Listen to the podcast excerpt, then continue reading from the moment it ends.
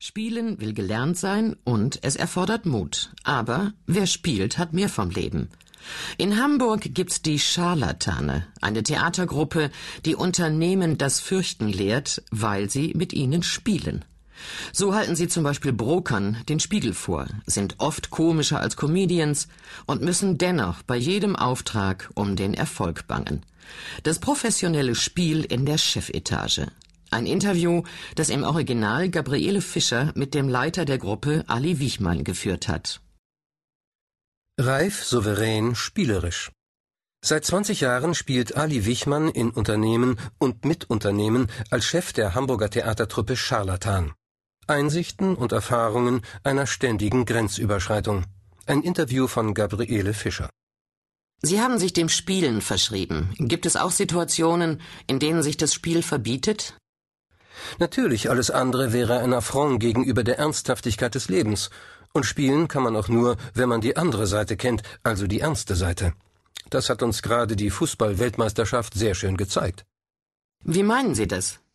Ich bin kein Fachmann, aber ich habe super viel Ahnung von Fußball. Und ich war schon tief beeindruckt.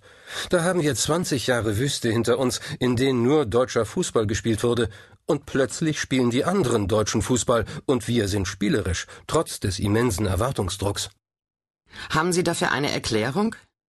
Die Spieler haben mehr Freiräume bekommen und sie müssen nicht mehr ständig über Strategien nachdenken. Nehmen Sie das Spiel mit kurzen Pässen. Das geht so schnell, dass der Kopf nicht mehr mitkommt. Es muss intuitiv laufen. Dazu kommt die Fitness, die dafür sorgt, dass die Spieler keine Angst mehr vor den 90 Minuten haben.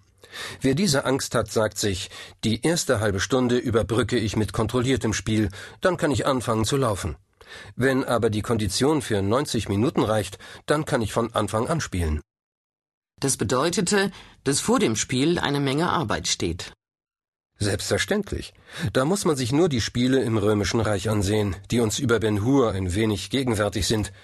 Da ging es um Leben und Tod, und doch waren sie hochspielerisch. Aber gewinnen konnte nur, wer kompetent war. Heute hat der Begriff Spielen eher den Beigeschmack des Unernsten und damit Unwichtigen. Es gibt keine Kultur ohne Spiel, weil der Mensch durch das Spiel zum Menschen wird.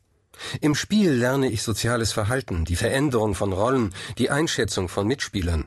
Und es gibt keinen Grund, warum das nicht auch Erwachsene weiterbringen soll. Aber ich habe die Theorie, dass so wenig gespielt wird, weil das Spielen an sich bedrohlich ist. Wenn man es zulässt, ist es nicht mehr beeinflussbar. Zumindest, wenn es läuft, also Spaß macht. Wenn es Spaß macht, soll es weiterlaufen und